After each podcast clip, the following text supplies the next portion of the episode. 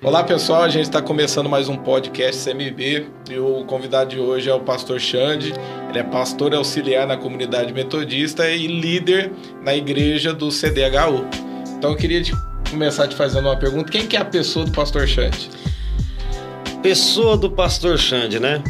É, meu nome é Alexandre, né? Pastor da comunidade metodista, pastor e o núcleo do CDHU, mais conhecido mais como pastor Xande, né? Pastor Xande é casado, glória a Deus por isso. Tem uma filha incrível, maravilhosa, Bruna, linda como pai, né? Glória a Deus. E uma esposa de excelência, glória a Deus, né? E sou muito grato pela minha família, né? O primeiro ministério chamado que tem é a família. E trabalho na comunidade metodista, né? Já vai para três anos. E estou muito feliz e satisfeito que Deus tem feito. E o Senhor é fiel, Ele é bom. Amém. Ô Xande, começa falando um pouco sobre a tua conversão. Como que aconteceu, como foi, que faz quantos anos? A minha conversão é algo que eu achei muito espetacular, muito incrível. Por quê? Eu sempre fui uma pessoa que zombava do evangelho, zombava das pessoas. E eu acredito que quando Deus tem um plano na vida de uma pessoa, ele usa pessoas para alcançar pessoas. Por quê? Tinha uma mulher por nome, uma senhora, uma parentesco da gente, chamada Rosalina. E ela é de Serrana e ela vinha e pregava para mim, pregava para toda a família. E eu me lembro que eu zombava dela, zombava muito. E um dia ela apontou para mim e disse: Um dia você vai ser pregador do evangelho. Hoje você está zombando. Você tinha quantos anos aí? Eu acredito que eu tinha na faixa de aproximadamente aí 8 a 10 anos, ou um pouquinho menos, eu era pequeno, né? E ela profetizava, eu era pequeno. E nisso foi crescendo, foi crescendo, foi crescendo, e foi vindo, foi vindo. Aí eu me lembro que eu ajuntei com a minha esposa, né? Conheci ela, comecei a namorar e ajuntei com a minha esposa. Né? Nós amigamos, nós não casamos no começo. E só que houve muita contenda, muita guerra, muitas brigas devido à bagagem que eu carregava e ela também carregava. você juntou novo com ela, né? Você ah, não casou, né? Não, nós, isso, nós tipo amaziou. E eu tinha na faixa aí de 16 para 17 anos, quando nós é, se ajuntou. Exatamente. Não tinha experiência nenhuma, não tinha era muito criança na mente, então nós sofremos muito, teve muito aflito. Você, você juntou também para sair de dentro de casa, dava muito trabalho, como é que era isso? Na verdade, não foi tanto por causa disso. Eu também dei muito trabalho, né, para os meus pais, mas eu ajuntei mais porque eu sempre queria ter uma pessoa do meu lado, sempre queria ter uma família. Era um sonho, um projeto que eu tinha no meu coração. Mas eu era muito criança na mente, eu não tinha é, amadurecimento nenhum. Portanto, 16 para 17 anos não é muito novo, né? E, e através da... Eu sempre digo que Deus, ele não que ele faz isso, mas ele usa as circunstâncias, situações para unir propósitos. Por exemplo, chegou um período que eu discuti tanto com ela que eu falei assim, já não dá mais, eu não quero mais. E cheguei na casa de, de um primo meu, o Carlos Eduardo Neno, né? Falei, ó, queria que você levasse minha esposa de volta, a Cristiano, embora, porque não dá mais tal. Mas a primeira experiência que eu tive sem conhecer Jesus foi um fogo que queimou no meu coração. Hoje eu entendo que é um fogo. Queimou. Volta para sua casa. E quando eu voltei, ela estava na cama, a Bíblia aberta e ela chorando. Aquilo mexeu comigo. E de repente, conversando daqui para lá, eu chamei, vamos ali na casa do Neno, né? Aí levei ela para lá, nós começamos a conversar e voltamos para casa. Quando voltou para casa, é, eu falei assim para ela: em vez de você brigar comigo, nós ficar brigando, fala do teu Deus para mim.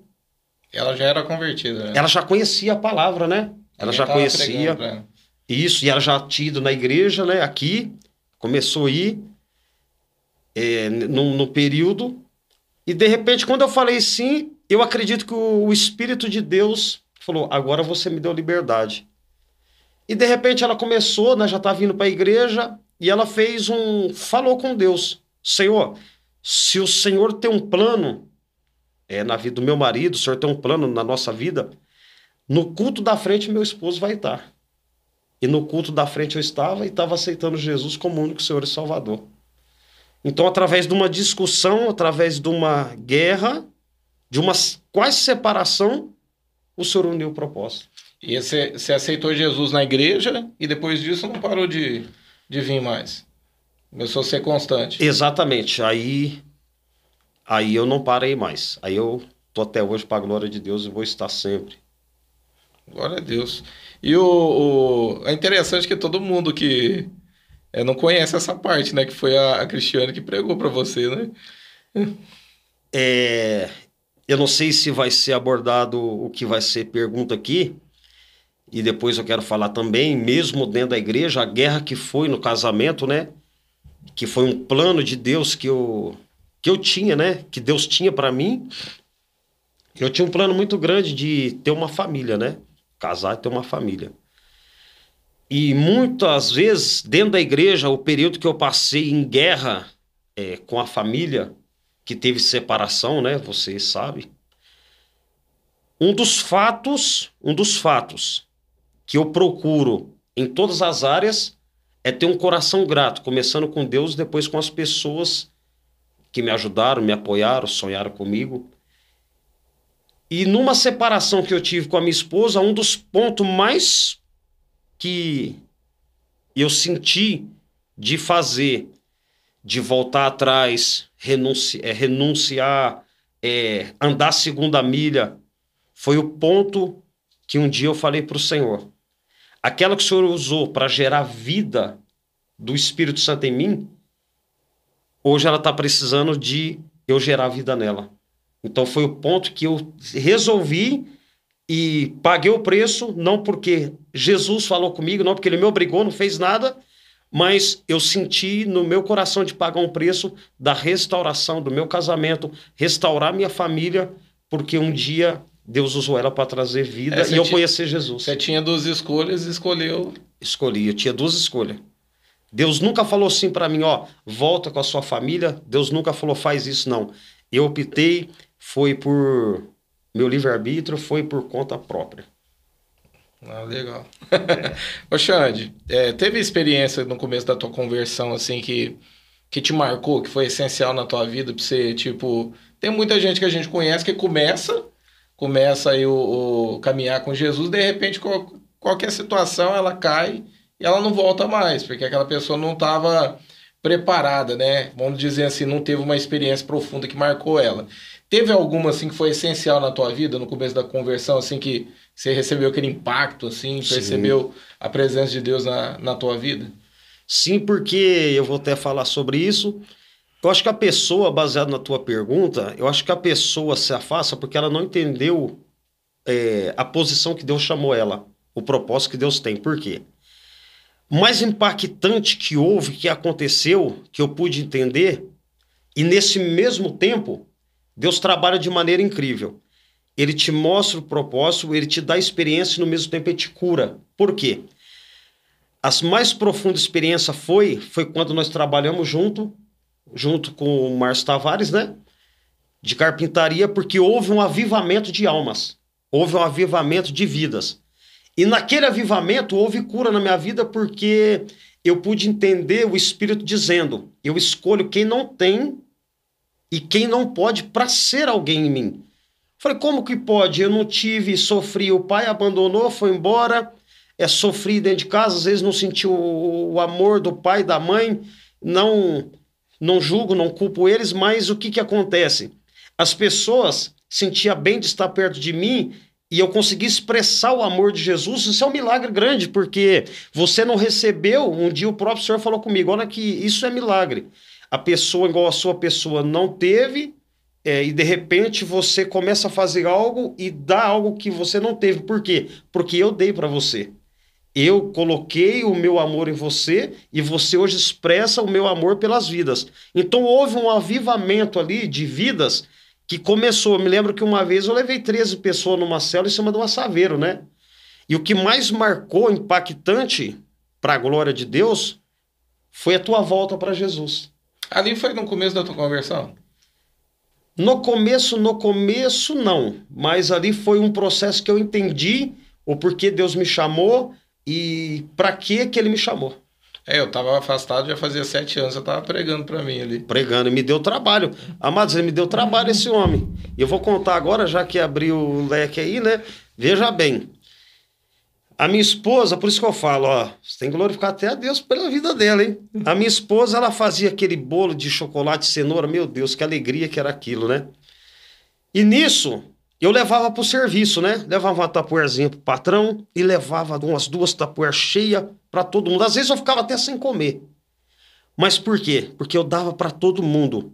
É expressar o amor, eu fazia com amor, expressar o amor de Jesus, né? Através daquele bolo.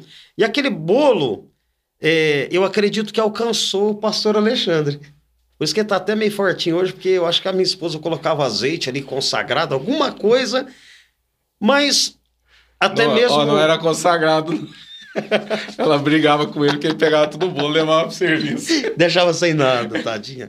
Então, você... fala assim que hoje ela não entende o tamanho do galardão desse bolo, né? Nossa, ó. E outra coisa, né? O que, que acontece? Ela pagou um preço grande, né? Ela.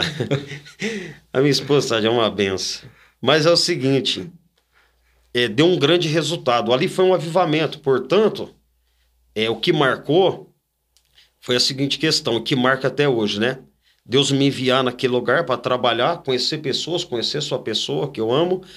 E, e o que Deus fez na sua vida me impacta até hoje, é impactante na minha vida. Você é, conhecer, igual conheci você, você já conhecia a palavra, já era batizado, se afastou e de repente Jesus me usar. Isso é uma, é uma graça grande.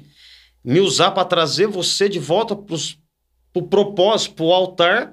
E hoje você é um pastor de excelência, um mestre, né? Não só eu, né? Teve outros irmãos ali que converteram ali dentro. né? Teve, teve pessoas, né, que, que vieram para Jesus. Alguns se afastaram, né? Mas muitos Sementinha foi plantada. foi plantada e eu creio que a palavra de Deus não volta vazia, né? Passará céus e terra, mas a palavra dele não vai te passar. Mas foi muito, foi um avivamento. Portanto, depois que você veio para a igreja e começou a trabalhar com vidas, houve avivamento até quando eles iam pedir água nas casas, as, pe- as pessoas aceitavam Jesus. Né? Era batizado no Espírito Santo e começou a ter cura, começou, Deus começou a usar a gente, É, né? eu, le- eu lembro de uma situação que a gente. é, a gente tava trabalhando junto num telhado, né? E aí acabou a nossa água. Acho que era. Isso era na parte da manhã ainda, né? Tava muito quente. Acabou Muito a nossa água. Isso foi antes do almoço. E aí você foi buscar, você foi pedindo a vizinha da frente, né? Foi. E eu já tava, já tava caminhando, já tava indo da cela, né? Já tinha. E eu lembro que você voltou e falou assim: ó, eu marquei um- uma oração lá dentro da casa da mulher, né? E aí a gente, a gente almoçou na calçada ali e depois foi, era só passar a rua, tava dentro da casa dela. E eu lembro ali que nós começou a orar, ver um poder de Deus tão grande na vida da mulher. A mulher começou a chorar, Chorava, nós já chorava. não consegui- conseguia ficar de pé da presença de Deus que foi derramado. Foi um mover. foi muito forte. Eu lembro de um irmãozinho que eu acho que ele tinha problema de cabeça, né? Foi, batizado. Virando no a rua Espírito, descendo. Foi batizado no Espírito Santo. Orou em Ali. línguas. Foi lindo. Isso aí marcou. Isso foi um avivamento muito grande. Eu não esqueço disso daí. Porque isso aí foi um combustível é, para trazer ânimo, né? Para trazer. é, foi um fogo que veio e nós. Até hoje nós lutamos para que esse fogo não apaga, né? E nunca vai apagar em nome de Jesus, né? Mas foi muito lindo, foi muito tremendo. Foi essa pergunta, essa resposta é isso. É, impactante foi aquele trabalho. Porque você lembra de uma coisa? Presta atenção, é muito sério. O patrão saiu de Ribeirão Preto e desviou para o Jardinópolis para entrar em Brodowski. E eu pedi para Deus, me dá uma oportunidade. E pessoas fumando lá, a gente, e a gente não fumava, uma coisa É, o terrível. negócio ali era bem Bebida, complicado. Era- isso, era, palavrão. Era pinga mesmo. Pinga. Pinga, cerveja, cigarro, Terrível. quatro, cinco. Só para vocês poderem entender quem está em casa, a gente antigamente andava na traseira de uma caminhonete, né? E nessa traseira da caminhonete ficava umas, acho que umas 12 pessoas. Daí ali, para né? mais, tinha até 15. É, atrás ali dessa, dessa traseira da caminhonete. E eu lembro que um dia a gente passou, né? Desviou, porque ele sempre passava por ali, por Jardinópolis, para poder vir para Brodowski. Eu lembro que até parei de estudar por conta dessa situação, porque chegava muito tarde muito em tarde. casa, né? E foi nessa oportunidade, na hora que ele parou no bar que montou todo mundo, que você foi pregando. Eu lembro certinho que uma das experiências mais fortes que eu tive, você tava pregando, eu tava com uma lata de cerveja na mão, o pessoal tava tudo bebendo, tinha gente tomando coró de pinga. Isso. Acendia ali quatro, cinco pessoas fumando, fumando naquele ali. lugar, né, com a moeda ali dentro. E aí você começou a pregar de Jesus ali, e eu lembro que eu tava eu, eu tenho certeza que começou ali, né? É, eu lembro que a palavra de Deus me tocou, tava escuro, né? não conseguia ver o rosto um do outro, porque nós estava na estrada. E aí eu catei aquela. E eu falei assim: ó, eu preciso mudar de vida. E eu catei a minha latinha que tava. Tinha, eu tinha bebido só um pouquinho de cerveja e joguei fora. E aí eu lembro que eu joguei e eu percebi que alguns ali também jogou. Jogaram. Tipo assim, não porque acabou, mas porque a palavra estava mexendo com eles, Exatamente. né? Exatamente. E eu sinto que ali foi assim um start para minha para algo que Deus começou na minha vida, foi através daquela atitude ali, né? Foi mesmo. E foi um quebrantamento ali dentro. Pessoas choraram e, e eu pedi para Deus me dar uma oportunidade, porque eu entendi por que, que Deus me colocou ali. E aí foi indo, foi indo, é... fiz, fiz célula em casa de pessoas, trabalhava ali, pessoas foram para a célula e foi um, foi um avivamento que aconteceu naquele lugar, naquele local de trabalho, né? Eu não dei muito trabalho, né? Dei. Meu Deus do céu. Ele, é, ele era um pouquinho teimoso, amados. Xande me matava de vergonha. Só pra vocês entenderem, teve um dia que eu tô na rua com meus amigos. Escuta no, essa aí. Era, Ai, no, era num sábado, acho que era. Aí eu tô lá ouvindo música com meus amigos e, na, e na, sentado na calçada com eles. E de repente o, o Xan tinha uma variante. Era variante, né? Variante Palha, branca, branca. Ele me virou com, com escutando a música do Fernandinho. Na hora que ele virou a rua, assim, correndo, assim, com meus amigos olhou, falou. Já começaram tudo pôr a mão na cabeça. E eu falei, nossa, é o Xande. Aí ele foi me pegar lá no meio desse povo. E eu nunca fui de, de desfazer de ninguém. Eu tinha uma amizade muito forte com ele, né? Então eu não deixava o pessoal desfazer dele. E, e, e, eu virei, levantei na hora, fui atender lá, saí de perto dele. Mas era desse jeito que ele me abordava. Ele chegava no meio do pessoal e, e com aquele variante escutando Fernandinho, na outra ele escutando. E me pegava ali. Mas foi só, não foi tanto trabalho assim, nada. Ele fala que eu dei trabalho, mas eu não dei. Meu Deus do céu. Deixa eu te perguntar, nessa conversão sua aí, a gente estava falando da tua conversão, você percebeu que teve resistência da tua família? Você perdeu amigos por conta disso? Teve muita resistência, porque é o seguinte, o que, que acontece? É, a minha família, por exemplo, né, na minha casa, é, bebia muito, né? Tinha muita bebida, né? No caso, minha família, vamos supor, meu padrasto, né? Considero como um pai, né? Que criou, né? Bebe até hoje, respeito ele, também me respeita. Mas lá tinha partilheira de bebida. Então bebia muito. Então quando eu me converti, então quer dizer que, que automaticamente perdeu um companheiro de bebida, né? Então é para muitos não, mas eu acredito que para minha própria casa foi assim, né? Uma, uma resistência, né? Mas para muitos ficaram alegres, ficaram contentes sobre isso daí, né? Mas hoje eles admiram, né? Hoje eles apoiam, hoje eles eles dão glória a Deus por isso. Você bebia muito? Eu bebia muito. Antes da minha conversão, bebia muito, bebia. Dava trabalho? Dava trabalho. Você veio de uma, de uma, de uma desde pequeno, assim, de uma situação bem complicada, né, na tua... Da família. Da família, né? Você falou que você morou na favela, né? Morei, é, porque o meu pai foi embora de casa, nos abandonou, né? Lá em, isso em Ribeirão Preto? Aqui em Brodós, quando Brodós. ele foi, né? E aí meu pai viveu mais preso do que fora, né? E, e eu, eu admirava meu pai, para mim era um grande herói, porque ele.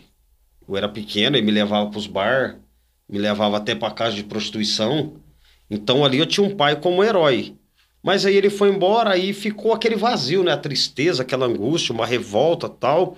Mas ou, a... ou embora que ele foi, ele foi preso ou foi depois que ele foi preso? Ele foi preso mesmo é... tano assim, né? É, com, a, com a minha mãe, depois. E ele viveu muito tempo preso, né? Não deu, não deu testemunho, deu mau testemunho na cidade.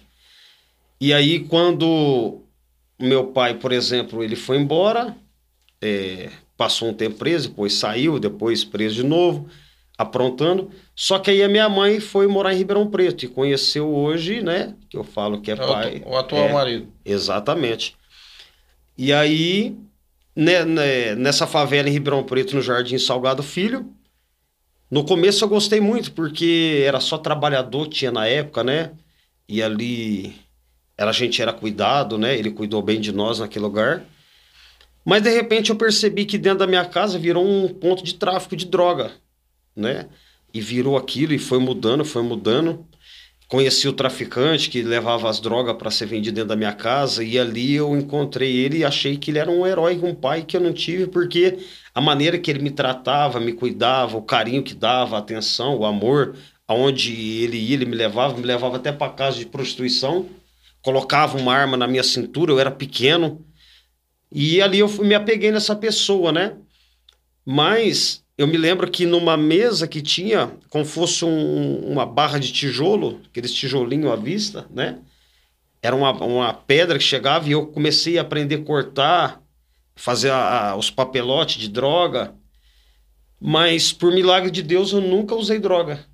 Isso é um milagre, né? Mas eu senti depois que eu saí da favela que eu automaticamente poderia ser um bandido, um grande ladrão, assassino, porque eu era revoltado, né? E depois o traficante morreu, mataram ele, e depois nós viemos, voltou para Brodowski de novo. Nesse tempo foi difícil? Como é que era a convivência lá? Eu lembro que você falou assim para mim, chegou a comentar comigo, que vocês iam pro semáforo, né? Pedir. Sim, sim. É, eu me lembro que na favela eu ia para olhar carro, né? Ficava olhando o carro, pedia dinheiro no semáforo. Tive até uma experiência que, quando eu falei com Deus, depois que Deus deu minha família, ele me lembrou. Quando pessoas que estavam entrando num restaurante com família, eu falei: será que um dia eu vou ter família? Será que um dia eu vou ter condições de entrar no restaurante, pagar o que comer? E um dia Deus falou comigo e me lembrou sobre isso. Eu fiquei muito feliz por isso, né? que era um sonho que eu tinha de ter família. Por isso eu já falei aqui é, que aconteceu com a minha família, comigo, com a minha esposa, porque o diabo, ele, o, o sonho dele é destruir o projeto e o sonho de Deus que Deus colocou no coração do homem. Então, meu sonho era ter uma família, e o projeto do diabo era destruir minha família, como destruiu a família dos meus pais. Uhum. E, e aí eu tive, né? Olhava carro. E um dia eu estava no semáforo, não tinha ganhado nada e a fome era tão grande, muita fome. E chegou uma mulher, lembro até hoje, uma mulher alta com a moto. Falou: Vocês estão com fome? Parece que Deus falou com ela, né? Falou: Nós estamos. E ela fez uma comida e colocou nós para comer na mesa, como fosse Mefibosete: Senta aqui. E nós comemos, comendo ali muito alegre e nós sentimos honrado. E hoje eu entendo que é o, o cuidado de Deus com os filhos, né? Com o ser humano, com a criatura que ele criou. E lá na, depois dessa favela, você saiu e veio pra, voltou para Brodowski? Voltando para Brodowski, né?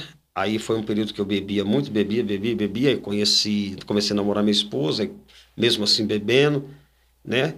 Aí, de repente, foi aonde eu ajuntei com ela até chegar ao ponto da, de vir para a igreja. Você dava bastante trabalho. Muito trabalho. Dentro da sala de aula. Na sala de aula eu saía brigando, saía no tapa. O pastor William, se ele tivesse aqui, tem umas histórias que eu não posso falar aí, não, né? Eu falo. O William, o William fala que você arrancava roupa dentro da sala de aula, é isso? Nós, é, tinha uma cena que é. Mas é, eu vou contar dele, hein? e na. Para você ter uma ideia, era tanta bagunça também que eu fiquei três anos, na, é, três anos sem passar. Na quinta série eu desanimei e fui, fui marretar, fui viajar, ué. Não teve jeito. Brigava, aprontava dentro da sala de aula e e hoje faz falta, né? Faz muita falta o estudo hoje, né? É, você começou na, na, vendendo, né? A gente chama de marreteiro, mas é o vendedor ambulante de fruta Sim. aí. Você começou antes, então, antes de converter.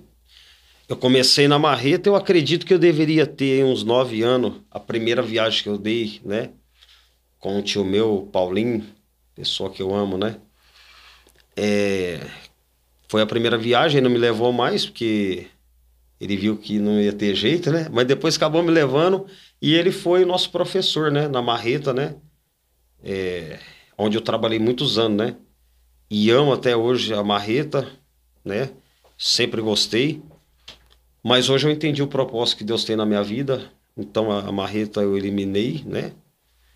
E vou fazer aquilo que Deus me chamou. Quando você converteu, você e você estava na, né? Depois você voltou para marreta, você ficou um tempo na, na carpintaria, né?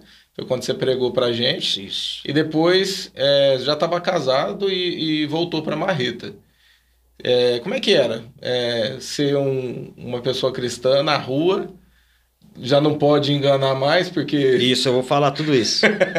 eu, eu, eu, já fui marreteiro também, né? Já, já vendi. A gente. Você não tem que jogar o adoçante ali para fingir isso. que tá, tá docinho. Como é que era isso? Como é que foi essa mudança?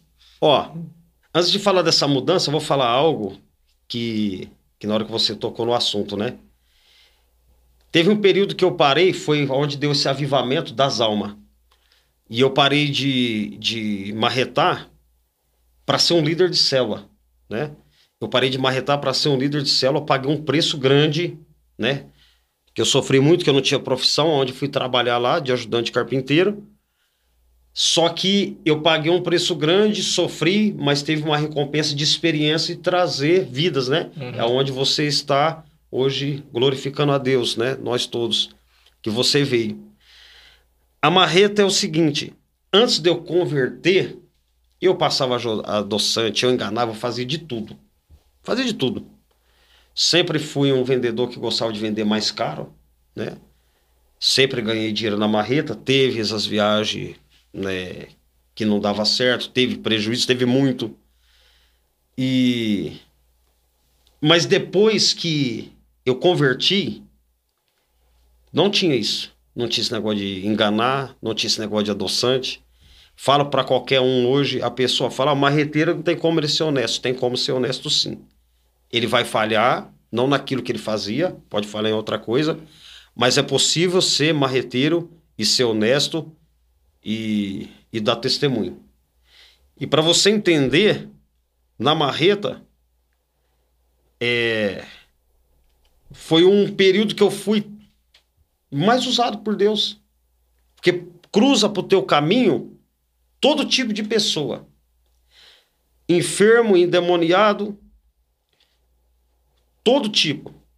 Só que o marreteiro tem que escolher tanto aquele que serve a Deus ou não. Ele tem que escolher o que ele quer e o que, que ele quer fazer, o testemunho que ele quer dar. Porque eu me lembro, tipo assim, você, não sei se você chegou a dormir em posto. Dormir. Você vai dormir em poço, tem, tem homossexual vestido de mulher, tem prostituta, né? Nem gosto de falar essa palavra, que é uma palavra pesada, né? É, você tem que saber. Viajando, o cara tem que saber onde que ele vai dormir. Exatamente. Porque senão ele não, não consegue nem dormir de noite, né? Eu tive uma experiência é, em Taubaté, no 4R, um posto, que ele é três portas de banho. Então, o menino estava aqui, eu estava de cá e essa porta estava vazia. E de repente, eu escutei não só uma pessoa, mulher, mas mais que uma, duas ou três, dizendo assim: Vamos ver eles tomando banho? Eu falei: Meu Deus, e agora? E lá que acontece? Como é igual os banheiros, tem um, um, um tamanho só. E se a pessoa subir no vaso sanitário do lado de lá, ela vê a pessoa de cá. E de repente essa pessoa falou assim, uma mulher falou assim, vamos ver eles tomando banho? Aí ela falou: vamos ver vocês tomando banho. E aí eu vi a ponta do cabelo lá em cima, assim, a subindo. pontinha subindo. Aí eu falei: não faz isso não. Não faz isso não. É porque Jesus ama vocês. Né? Aí eu vi a ponta do cabelo descendo. E quando a, ela, a ponta do cabelo desceu, ela falou: vocês são evangélicos? Eu falei: nós somos. E ela falou assim: Eu também era. Ela falou, né? Eu também era, mas eu me desviei. Falei assim: Não, você não desviou, você tirou férias. A sua férias termina hoje. Hoje você vai criar vergonha na cara e vai voltar para Jesus. Não vi mais ninguém, ninguém subiu para ver nós. Desapareceu. Acabou. Se você não tem temor, não tem um testemunho, não quer dar testemunho, bom, você já abre a porta, a pessoa entra. E você vai aprontar ali vai trair a esposa, vai dar um mau testemunho. Então é possível, eu sempre vou defender, não vou estar mais na marreta. mas eu vou defender essa bandeira. Por quê? Porque eu fui muitos anos, tive muito prejuízo, ganhei muito dinheiro, tive muita experiência, tanto com Deus e tanta experiência ruim, que hoje no, eu, eu aprendi com elas. Então é possível um marreteiro dar testemunho, ele só não dá porque ele não quer. Você, eu pagava um preço maior no abacaxi, que o abacaxi tinha que ser doce.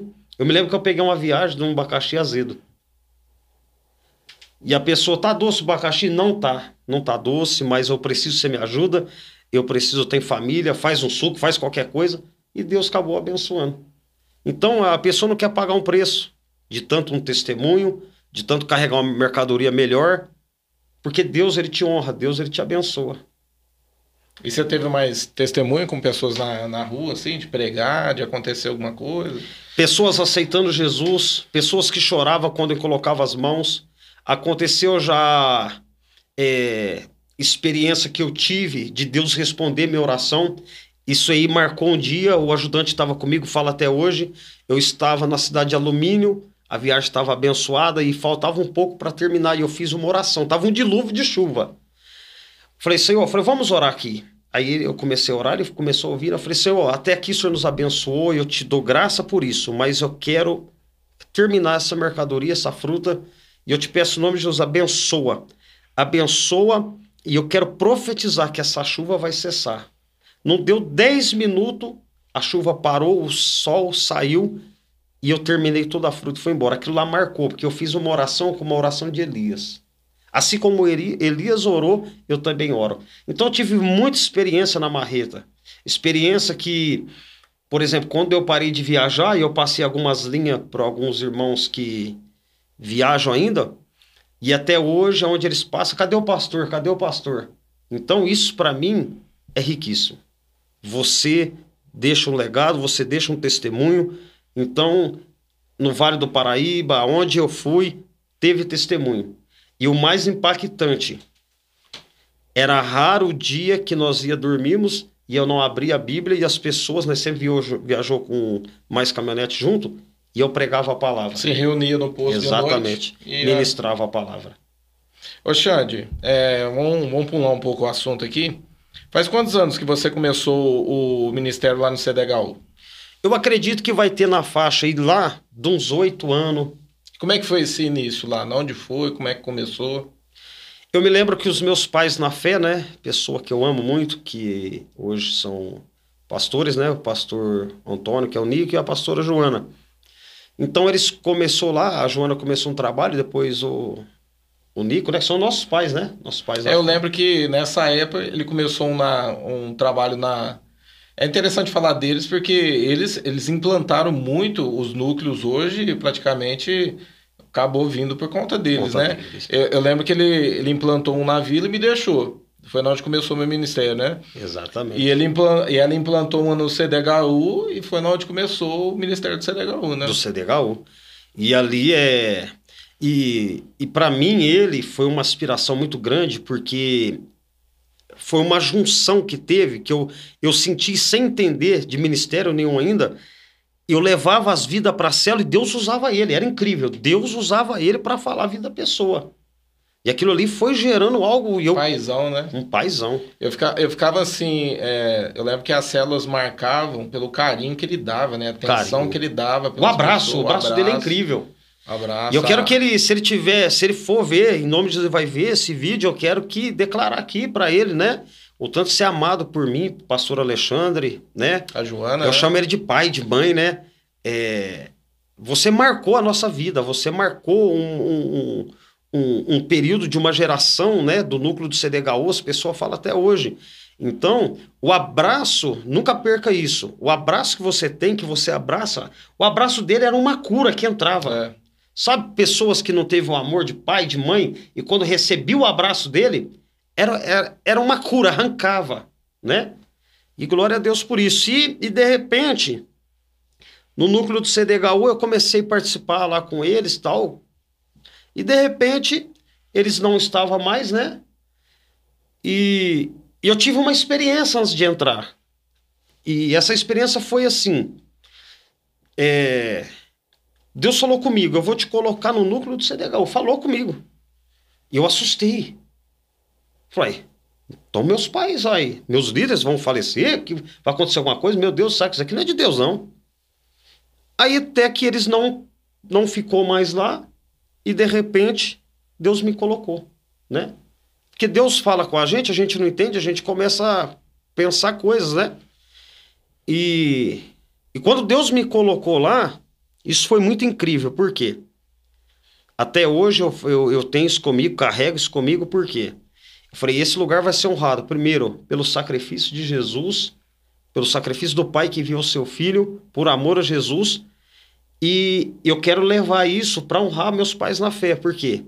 Começou ali através dele, né? deles, né? Através da Joana, depois ele desceu, começou através deles. falei, então isso aqui vai ser honrado. E pensa numa pessoa que não tinha experiência nenhuma experiência de falar assim, você pode dar uma palavra, tudo, mas a experiência do mundo espiritual, uma experiência de batalha espiritual, não tinha experi experiência nenhuma. É por isso que eu sou apaixonado pelo nosso pastor Jefferson, sabe por quê? Quando Deus mostra para ele, e ele aposta na pessoa. E o que mais me deu hoje combustível para estar e ir e avançar é esse apostar que ele apostou em mim, que apostou em você. Porque muito tempo o, pastor Jefferson conheceu as minhas dificuldades, fragilidade, mas ele nunca arredou um milímetro de acreditar em mim. Então, por isso que eu falo, é, hoje nós temos que acreditar nas pessoas. Porque a qualidade que as pessoas têm é maior do que as dificuldades e os erros. Só que o preço que você tem que pagar o preço. Porque naquele lugar ali, eu lembro que uma vez é, que eu estava lá, né? E começou a encher, começou a encher, começou a encher. Eu falei, meu Deus, começou, começou a encher. E uma alegria grande, muito grande. E eu e minha esposa trabalhando juntos, jejuando toda segunda-feira. E um ânimo, um ânimo, um ânimo. E começou a encher. Eu falei, meu Deus, isso aqui é muito real, né? Isso é, é muito real. E eu tive muitas experiências ali dentro, né? Eu amo aquele lugar de coração eu vejo que Deus me enviou para aquele lugar, é, não sei até que tempo que eu vou estar, né? Porque se Deus tem um plano maior, né? Mas eu sei que se um dia eu sair dali, ali vai deixar um legado e vai deixar líderes. Eu estava ali Você tá olhando. Tá falando esse negócio de sair dali, eu já estou imaginando ele assistindo e falando assim: ah, tá amarrado, vai sair daqui não. é. A mente dele não sei, tá amarrado, é. vai sair não. é, imagine bem. Não, a minha irmã me procurou ontem, depois da palavra que Deus usou o pastor Uziel para falar comigo. E eu falei para algumas pessoas que ele conhece o coração do homem, o que, que o homem pede lá dentro, o que, que o homem quer. E a minha irmã chegou em mim ontem chorando. Você não vai, me, você não vai abandonar nós, não. Você não vai abandonar nós, não. Não. o que acontece? Mas hoje, depois, né? Para você ter uma ideia, no núcleo, todo esse tempo, né? O que, que Deus une propósito? Por que, que Deus une propósito? Eu me lembro quando você desceu para lá, Deus te usou muito na minha vida para quê? Para me trazer amadurecimento e ensinar, formar líderes. Que eu não formava, não tinha um líder, né? O que acontece? Eu estava vendo no celular eu estou com 28 líderes no núcleo. Entre obreiros e evangelistas, tudo. Obreiro e evangelista. Então o que acontece? Eu peguei a visão, peguei o ensinamento e fui. E fui embora. Então o que acontece? Hoje tem uma equipe. Hoje, se Deus me levar para outro propósito maior, o núcleo não fecha. Deixou um legado, né? Deixou continuar. um legado. Então tem uma equipe que vai cuidar, que vai fazer. E naquele lugar ali eu tive muita experiência, porque aquele lugar ali foi é uma coisa tão incrível, porque a maior experiência que eu tive no núcleo foi aquilo que Deus falou comigo, que ele escolhe quem não tem, quem não pode, e ele dá para que a pessoa possa fazer e ser alguém. Por quê? Imagina uma pessoa que sentia rejeição, falta do amor, falta da atenção da mãe, do pai, né? E de repente você cuidar de vidas, isso é andar contra a mão, isso é loucura. E de repente você começar a ver o trabalho crescer, e de repente pessoas chegar em você e falar assim, ó, um dia eu quero ser como você. É bom escutar isso, né? isso é um milagre, isso é o maior milagre. Um dia você perguntou aí, voltando ao assunto lá, de, da, da favela, você aí você, é, do, de olhar carro. E eu me lembro que um dia eu estava pregando em Ribeirão Preto, na igreja do nosso querido amado pastor Osmar, e eu estava pregando, e é muito incrível, o próprio Senhor pregando para mim, falando comigo, e eu pregando para a igreja. E ele me disse assim: Você lembra daqui? Jesus falou comigo: Você lembra daqui? Olhei para fora, falei: Lembro. O que você lembra? Eu lembro que aqui eu, eu, eu passava pedindo pão comida, roupa nas casas, pedindo pão. E ele falou assim: Pois bem, você naquele dia, naquela vez, naquela época, pedia pão nas casas. Mas hoje você está oferecendo pão vivo que desceu do céu, que sou eu. Aquele dia você não tinha, você pedia, mas hoje você está oferecendo. Hoje você tem eu. Pode oferecer. Tem coisa maior que isso? Riqueza maior que isso? Não tem. Então o que, que acontece? Aí eu vejo no núcleo o, o, uma unção que Deus liberou sobre a minha vida, sobre o ministério, sobre o chamado, que tem feito a diferença para a glória de Deus. Ontem mesmo nós, é, eu, nós ia fazer o culto na praça, mas né, foi com medo da chuva e fiz do núcleo. E nós fizemos o núcleo, o Valdeci também estava com os seus discípulos. E houve um avivamento naquele lugar, você vê uma unção, gente caindo em cima do outro, assim, ó, um mover sobrenatural né? Inclusive a Tatinha, ela tem umas, umas unção aí, né? Que Deus dá na vida dela, que a gente começa a rir, né? Apareceu uma metralhadora e começou a tremer e vai derrubando gente pro chão. E uma coisa, o Jonas começou a tremer, balançar o pescoço assim, foi, meu Deus do céu. E o Jonas é quietinho, não é? Tava na unção ontem, então ontem foi um culto de unção, de mover. E o que Deus tem feito naquele lugar é muito grande. Deus a, igreja, é igreja está crescendo hoje, está tá perto de umas 200 pessoas aí. Lá? É. Não. Lá ficou. É, estabeleceu 100 pessoas. Ah, 100. 100 pessoas. Mas eu percebi o quê? Eu percebi que Deus começou a trabalhar com essas 100 pessoas para trazer para um propósito para levantar essas pessoas. Porque ontem eu ministrei tem algo. É, é, isso aí que eu ia falar, porque assim, o, a conversão lá foi, foi assim, o crescimento foi muito rápido, né? Muito rápido. E, e esse pessoal que ficou, né, que está ali, são pessoas assim, que estão crescendo. Estão crescendo. Né? São evangelistas hoje, obreiros, né, que estão se levantando. Exatamente. É, é, por exemplo, ontem eu fiz um culto lá e estava ministrando sobre é, quando Deus fala para Isaías, né?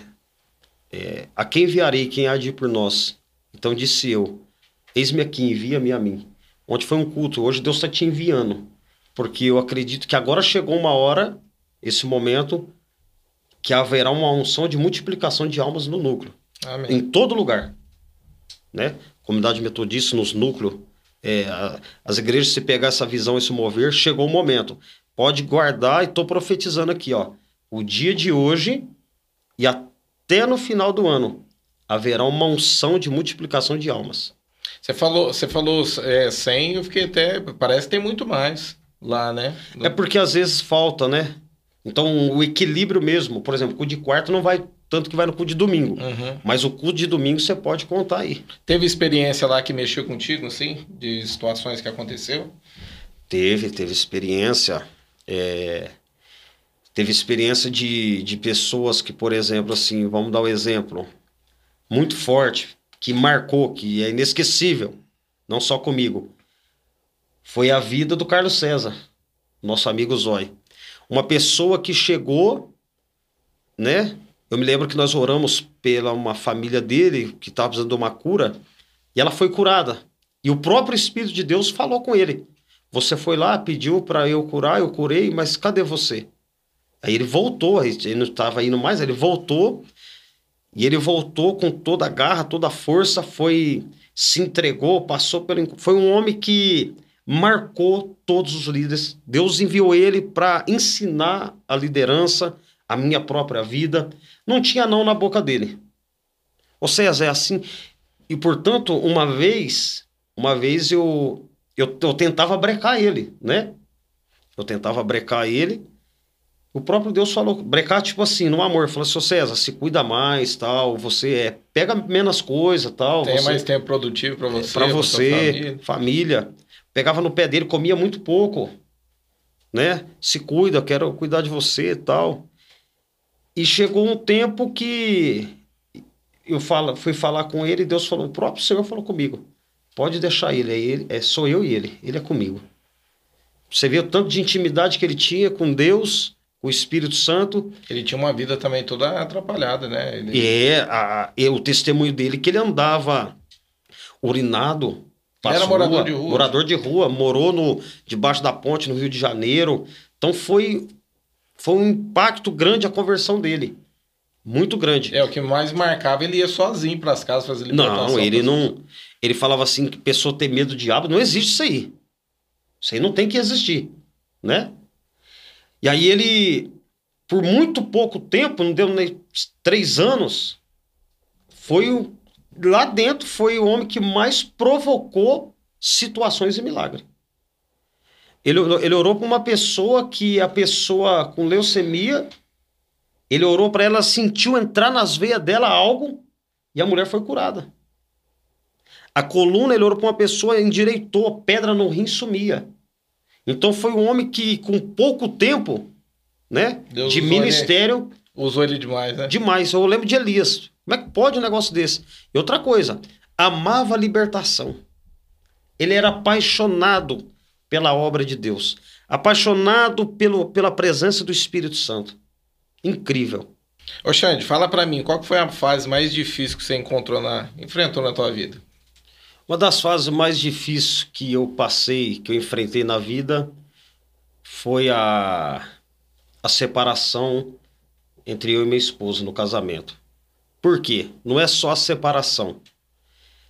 Pelo que eu busquei, porque o que eu entendi, o que eu trabalhei, por exemplo, quando eu e minha esposa separou, né? E olhei para minha filha, eu vi tudo que eu passei dentro daquela favela. Então o que que acontece? Eu falei assim: a minha filha não vai passar o que eu passei. Eu vou passar o preço, eu vou pagar o preço que for, mas ela não vai passar. E comecei a orar, comecei a orar, comecei a orar, comecei a orar. E, e chegou um período que Deus uniu novamente eu e minha esposa. E de uma frase que eu ouvi que eu nunca mais esqueço na minha vida foi quando a minha filha falou assim para minha esposa: Mãe, quando eu casar, eu quero um homem de Deus igual meu pai. Por quê? Marcou. Porque valeu a pena pagar o preço. E eu profetizo na vida dela, né? Ela já tá namorando agora. Daqui uns dias casa. E aquilo que saiu da boca dela, né? Se eu sou um homem de Deus, como ela diz, e eu creio que eu sou um homem de Deus, né? Deus vai dar um homem de Deus para ela, segundo o coração de Deus, é, temente a Deus, que vai cuidar dela. E eu quero profetizar, né, que ela não vai precisar passar o que eu e a mãe dela passou, ela não vai precisar passar os frutos amargos que eu passei, que a mãe dela passou, porque é, em meio de dificuldade que nós temos de ensinar, nós ensina naquilo que nós podemos, e o Espírito Santo é o professor dela que vai ensinar e vai ser abençoada a vida dela em nome de Jesus. Então, isso foi uma das mais uma fase mais difícil que eu passei, porque o próprio, depois que eu entrei em consagração, entrei, entrei em propósito de oração, o próprio diabo entrou dentro da minha casa e disse para mim assim: Você ganhou tantas almas, mas perdeu tua família. E eu apontei o dedo e falei assim: Ó, espera só um instante. Aí Deus foi e restaurou Aí eu entrei dentro do meu quarto. Eu falei, agora eu quero que você venha e entre debaixo dos meus pés. E comecei a glorificar e adorar a Deus. Porque tem coisas que a gente escuta, tem coisas que a gente vê, a gente tem que ter duas reações. Ou você vai partir para cima, é, lutar por aquilo, ou você vai desistir. Entregar, né, para derrota. E acabar. Você entende também que, por exemplo, foi um processo na tua vida que é, dentro disso, né? Você amadureceu muito, questão de ver as coisas. Eu sei porque te conheço faz, faz muito tempo, acompanhei essa, essa situação na tua vida. É, você enxergou muita coisa em você muita também que estava errado, né? Foi o primeiro ponto. Eu acho que isso daí, perdão te cortar, eu acho que isso daí, o ser humano, o servo de Deus, homem de Deus, mulher de Deus, a primeira coisa que estiver passando dificuldade, a primeiro ponto que o próprio Senhor falou comigo, mostrou quem eu era.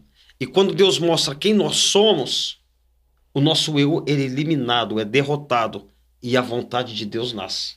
E isso foi fundamental também, assim, você acredita que por conta do ministério, daquilo que Deus tinha para fazer na tua vida, porque depois de tudo isso que resolveu, é, houve um impacto muito grande no teu ministério, né? Muito grande. Foi um fluir sobrenatural, né? Foi um fluir muito grande. Por quê? Quando as coisas são resolvidas, nós depois tivemos dificuldade, é, teve contenda, teve brigas, teve. Mas o que acontece? Chegou um período que eu e minha esposa olhou um pro outro assim, dentro de nós, nós olhamos para o outro e falou assim: se até aqui nós chegou, então aqui nós vamos até o fim. E isso fez a diferença, e isso mudou. Aprendi muito bem, e você que está assistindo, aprende isso. Aprenda a respeitar a tua esposa da maneira que ela é. Aprende a respeitar o teu esposo da maneira que ela é. Por quê? Quando eu entendi a maneira que ela é, que Deus a, a natureza dela, a questão que ela é, mudou completamente. Por quê? Às vezes é, eu, eu bati de frente com ela, que eu não aceitava a maneira que ela, que ela, que ela era, a natureza dela, os pensamentos dela. E se até Deus nos respeita, quem somos nós para não respeitar? Então, quando você respeita o ambiente, a vida que a pessoa é, da maneira que ela é, baixo do princípio da palavra de Deus, tudo vai fluir. Porque às vezes nós queremos viver, eu queria que a minha esposa vivesse aquilo que eu era e que eu queria viver. Não existe. Até no ministério, Deus chama um para uma coisa, chama outro para outra coisa, cada um tem um chamado. Eu, eu lembro, ó, só te, te cortando rapidinho, eu lembro de uma situação, né? Quando eu, eu, eu também estava nessa fase dentro do meu casamento, não por brigar, porque era muito difícil a gente brigar, mas era a questão de respeito um pelo outro. Eu lembro que eu olhava e falava assim: nossa, tô, tô fazendo, tô dando célula, eu dou estudo, eu faço isso, eu vou na teologia, né? E, e eu comecei a me comparar diante da situação colocando a minha esposa, né? E ela não faz isso, e eu sempre esperei isso dela, isso e aquilo ali. E eu lembro que o Espírito Santo, eu lembro certinho, eu tava deitado no sofá, e o Espírito Santo ele veio, ele falou assim, ó, para mim: sabe por que, que ela não é assim? E aí começou, né? me mostrar. Sabe quando você chega cansado do serviço e a janta tá pronta? Nossa, Deus. Se ela fosse como você, não teria janta. Não teria. Sabe quando você chega lá, tuas roupas tá passadinhas, né? Se, se ela fosse como você, as roupas eram para estar tá tudo amontoada. E Deus começou a mostrar a, ela de uma forma diferente para mim. E aí eu entendi que ela era um complemento do meu ministério. Era aquela pessoa que me trazia equilíbrio porque se houvesse dois de mim, talvez eu nem estaria aqui, né? Certo. Talvez ter, ter, teria caído assim dentro da minha maturidade, do meu jeito de fazer as coisas. E ela foi um equilíbrio sobre a minha vida. Você percebeu isso também você, assim, dentro do teu casamento? A respeito entre você, você e ela? Com certeza. Aí que foi se encaixando. Aí você para e pensa, quanto tempo foi perdido batendo... Perdendo foi... tempo, né? Perdendo tempo se arrebentando, se machucando, porque a mulher não é igual ao homem. A mulher, depois que ela se feriu, ela se, ela se fecha. O homem não, o homem é diferente, mas a mulher se fecha, né? Então, é, eu me lembro que no período da marreta, das percas, que eu contando, eu perdi sete é, condução e a casa, eu me lembro que Tive até uma experiência dentro do núcleo sobre isso, um dia eu quero contar, vai chegar o tempo. Que ela se feriu, se fechou por muito e muitos anos porque perdeu a casa. E para o homem, não. Conquisto outra, vou, vou atrás, eu tenho saúde, vamos embora, Deus está comigo. Mas para ela, não. Para a mulher é diferente. Era um sonho que ela sonhou, projetou e foi perdido. Mas Deus é Deus que restaura. Deus é Deus que restitui. Glória a Deus. Deixa eu te perguntar, tem, você tem algum sonho que você pretende realizar? Eu tenho um sonho que eu pretendo, pretendo realizar. É, eu sonho com várias coisas, né? Eu sonho, né? Ter a Não casa. Paga nada, né? Isso. Mas o maior sonho que eu tenho é uma igreja grande em frente à praça do CDHU. Esse é meu sonho.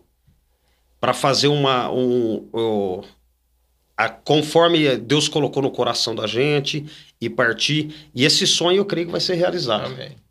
E principalmente depois da palavra que eu recebi. Da profecia, né? Você crê num avivamento? É a última pergunta Muito pra creio. aí. Creio, e assim, no bom sentido da palavra, eu vivo ele todos os dias. Porque quando a gente cria, a gente começa a viver antes dele acontecer. Você acredita que esse avivamento vai vir que jeito? Na hora que tiver tudo bom pro homem ou na hora que o- Não. a situação começa a pegar? Não, não, não. Deus, eu creio que ele vai apertando situações com o homem, com o mundo, com o Brasil, para que a igreja se levanta. Eu acredito na hora que a igreja se levantar numa grande união, haverá um grande avivamento. Tem alguma mensagem que você gostaria de deixar para quem está nos assistindo? Você olha para uma câmera aí. Deixa uma mensagem aí para eles aí, para quem está nos assistindo. Amados, a mensagem que eu tenho para você nessa tarde é que Deus te abençoe grandemente. Não desiste dos teus sonhos. Nunca desiste de servir a Deus. Nunca serve a Deus por aquilo que ele pode te dar, mas serve a Deus por aquilo que ele já te deu, o filho dele na cruz do Calvário. Eu quero profetizar na sua vida que todos os sonhos que está no teu coração que queima é o próprio Deus que colocou, e esse sonho é dele. E se o sonho é dele, ele vai realizar. Só que nós precisamos, né? Como experiência que você me conhece, me ajudou muito, existe um mal na vida do ser humano chamado ansiedade. A ansiedade rouba o sonho, a ansiedade rouba projeto de Deus na nossa vida. Derruba essa ansiedade nessa tarde, quando você estiver assistindo esse vídeo, e nunca desista. E eu vou profetizar algo na tua vida, que eu estou vivendo por experiência por esses poucos tempos de. Num, um ano, mais ou menos. Aprenda uma coisa: libera palavra de vitória, libera palavra de conquista. Por mais que não tenha acontecido, profetiza. Profetiza como. Talvez você está vivendo um vale de ossos secos. Você só vê ossos. Tá tudo seco. Mas profetiza que os quatro ventos do Espírito vai soprar, vai trazer vida, vai trazer esperança. Eu tenho estudado a Bíblia, a palavra, por esses dias, principalmente hoje, e eu estava estudando sobre o poder da palavra. Quando José é, é, pede para que eles vão atrás dos irmãos dele e fala sobre a taça, e o irmão de José fala assim: se a taça estiver aqui, nós vamos ser escravo de Faraó. Israel viveu 400 anos de escravidão porque liberou uma palavra. E também Abraão liberou uma palavra. Então eu comecei a estudar a Bíblia e perceber algo que é muito sério. Quando a mulher de Jacó, ela pega as idolatrias do pai e leva, e Jacó fala assim: se tiver aqui, a pessoa que pegou vai morrer. Ele não encontra, mas quando a mulher dele vai dar luz ao filho, ela morre. O poder da palavra tem o poder de trazer vida e trazer morte. Então, toda palavra de derrota contra a sua vida que se tornou profecia, eu profetizo que a segunda profecia aniquila a primeira. Você é mais que vencedor, mais do que conquistador. Queridos, aprenda uma coisa: eu tenho comigo e vou viver isso quanto eu viver nessa terra. Eu quero viver o plano de Deus, o reino de Deus nessa terra. Eu quero viver o projeto do Espírito de Deus. A vitória, a conquista e a bênção será consequência na minha vida que Deus vai fazer através do Espírito Santo. Então, fica essa palavra no teu coração, seja ministrado pelo Espírito Santo. Libera a palavra de vida, palavra de vitória, em nome de Jesus. Que Deus te abençoe poderosamente. Gente, queria te agradecer, tá? É muito difícil poder pôr ele aqui na cadeira. ele é muito ele é fujão, vergonhoso, mas ele. Muito obrigado por você poder estar aqui, viu? Eu que agradeço. Que o testemunho da vida do Xande possa é, impactar a tua vida, possa trazer transformação na tua vida. Eu falo porque a vida dele em si, a maneira dele viver, mudou a minha vida. Hoje Olha eu sou Deus. grato a Deus pela vida dele, por tudo que ele fez na minha vida. Então eu queria aí, se você ficou até agora nesse momento, não vai embora sem deixar o teu like aí, dá um like aí no joinha, né? Se inscreve aí no canal e compartilha esse vídeo para o máximo de pessoas que, que você puder. Isso vai trazer engajamento para o canal.